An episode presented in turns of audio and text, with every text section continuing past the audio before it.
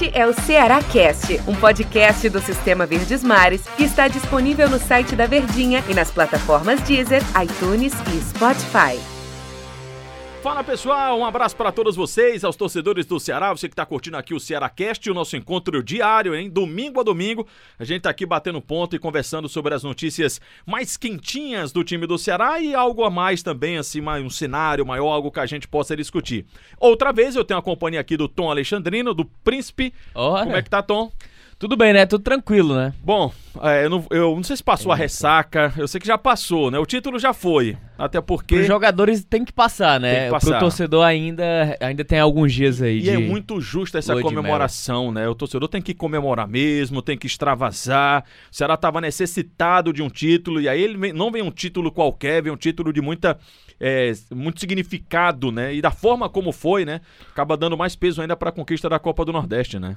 Exatamente, é o único bi invicto da história da Copa do Nordeste, né? Você conquistar a competição de forma invicta, eu acho que vai além apenas do título, eu acho que é a coroação da história, Verdade, né? verdade. Quando você olha bicampeonato invicto, é diferente do que você ser bicampeão. Claro que tem importância do mesmo jeito, mas invicto, você não perdeu uma partida, imbatível, invencível, traz todas essas conotações pro torcedor e também pra história. Até o técnico Guto Ferreira falou, né? Pode ser que daqui pra frente tenha outro campeão invicto, mas bicampeão invicto é muito difícil, por isso que o torcedor é, tem que comemorar mesmo, porque tá marcado na história. Mas, Tom, Copa do Nordeste passou, não é que ficou pra trás, mas ela passou.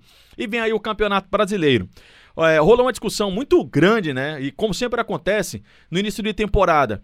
O quanto que o estadual ele é importante de balizamento ou de embasamento para a competição mais importante da temporada, que é o Campeonato Brasileiro. E se discutiu também sobre a Copa do Nordeste. E aí eu te faço uma pergunta e serve também para todo mundo que está acompanhando aqui o nosso podcast poder raciocinar, né, e poder refletir, acho que é principalmente sobre isso. O Ceará tá pronto para começar a Série A do Campeonato Brasileiro? Não. O que é que falta? ele tá em ajustes, eu acho que a gente pode colocar dessa forma. Assim, por mais que o Ceará tenha é, conquistado o, a Copa do Nordeste em cima de dois clubes quando ele enfrentou, ele, ele tinha uma cotação menor em relação a eles. Falo da semifinal contra o Fortaleza, onde o Ceará não era favorito, e falo da final contra o Bahia, onde também não tinha um favoritismo. Sim. Eu acho que a gente tem que olhar por esse lado importante, que é um clube que está buscando ajustes dentro de uma competição que é completamente diferente.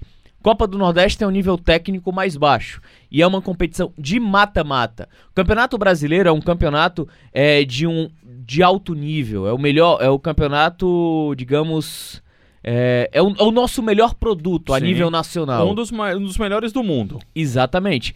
E aí, campeonato brasileiro é campeonato de regularidade. Não é campeonato de que os 11 jogadores vão decidir. Você precisa ter peças.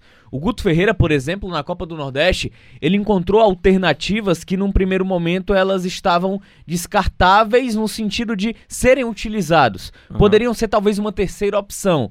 Se ele encontrou essa opção válida, ok, muito bom. O Ceará ganha ainda mais reforços para iniciar o Campeonato Brasileiro, só que precisa de mais. Fernando Sobral não vai jogar as 38 partidas Ele não vai aguentar jogar não as vai 38, aguentar, né? fisicamente falando. E aí a gente tá falando de um outro problema. Ceará jogou a final na terça, retornou na quarta, já tem que viajar pra Recife pra estreia do Campeonato Brasileiro contra No o Esporte. Sábado. Já joga três dias depois. Então é uma situação muito complicada.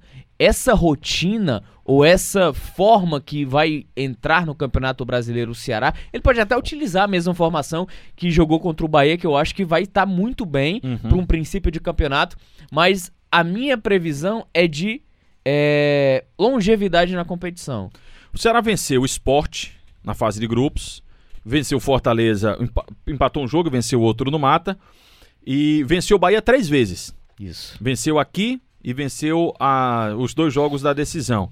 Quando você tem esse leque com equipes que vão estar junto com você na Série A do Campeonato Brasileiro, isso não pode servir de parâmetro, um pouco de parâmetro também? Porque a gente fala, não, mas é porque a Copa do Nordeste ninguém pode balizar com o Campeonato Brasileiro. Mas eu estou balizando só com as equipes que também estão na Série A do Campeonato Brasileiro. Hoje sim. Mas talvez daqui 10 rodadas isso pode mudar completamente, porque o Campeonato Brasileiro, ele tem esse dinamismo, né?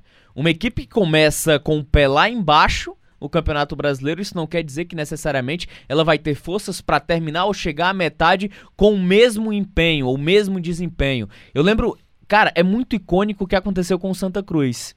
Em 2017. Rapaz, agora me fugiu. 2016, não me recordo agora. Santa Cruz campeão pernambucano. Sim. Campeão da Copa do Nordeste. Não foi 2017 que 17 foi Sampaio Correia. 16. 16. Campeão pernambucano. Campeão da Copa do Nordeste. Sete primeiras rodadas do Campeonato Brasileiro. Líder da competição. Santa Verdade. Cruz foi rebaixado. O Sampaio Correia em 2017, ele ganhou a Copa do Nordeste e foi rebaixado. Isso, o Ceará em 2015, ele ganhou a Copa do Nordeste invicta, invicto, desculpa, e passou sufoco no Campeonato Brasileiro. Mas aí teve, é preciso um adendo aí com a relação ao Ceará, que eles despenaram o elenco todo, Isso, né? O elenco exatamente. praticamente foi embora, né? E aí, aí- tem essa questão Aí aí. não tem, acho que não tem valor tanto de referência. Por que, é Uhum. que eu citei o Santa Cruz? Porque é algo muito icônico. Santa Cruz tinha tido um primeiro semestre perfeito. Primeiro semestre dos sonhos. Para entrar na Série A do Campeonato Brasileiro como o principal nordestino cotado, longe de rebaixamento. Santa Cruz terminou como lanterna da competição.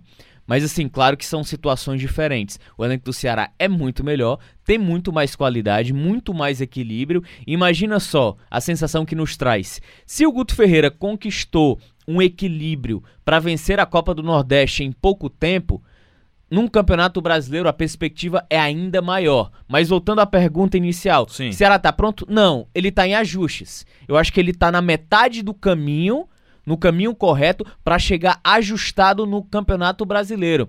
Mas para uma competição longa de regularidade, ele precisa ter mais peças à disposição. E aí eu falo de Wesley, Pois é, quando. Desculpa falo te, dessa turma todinha. Desculpa te interromper, Tom, quando você diz assim, mais peças, aí o torcedor imagina assim, ah, o Ceará vai ter que ir às compras, vai ter que comprar. Não. Não, é a galera que já tá lá, que essa Isso. turma é que precisa mostrar serviço, né? Exatamente, porque tem Clebão, tem Fernando Sobral, tem o Rick, Leandro Carvalho também, que fez dois bons jogos na final da Copa do Nordeste. É importante a gente reconhecer isso de um jogador que é, ele tem uma, digamos, uma responsabilidade maior, porque ao mesmo tempo que vai ao céu, ele vai ao inferno muito rápido e ele precisa manter essa regularidade para ele. Mas a gente tá falando de elenco.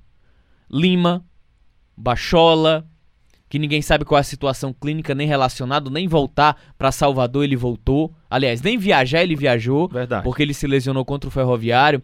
Rafael Sobis precisa jogar mais, porque da, da forma que tá, ele não tem espaço no time do Ceará. Vina saiu preocupante, a situação do Vina com aquele problema na coxa, Uhum. onde pediu substituição.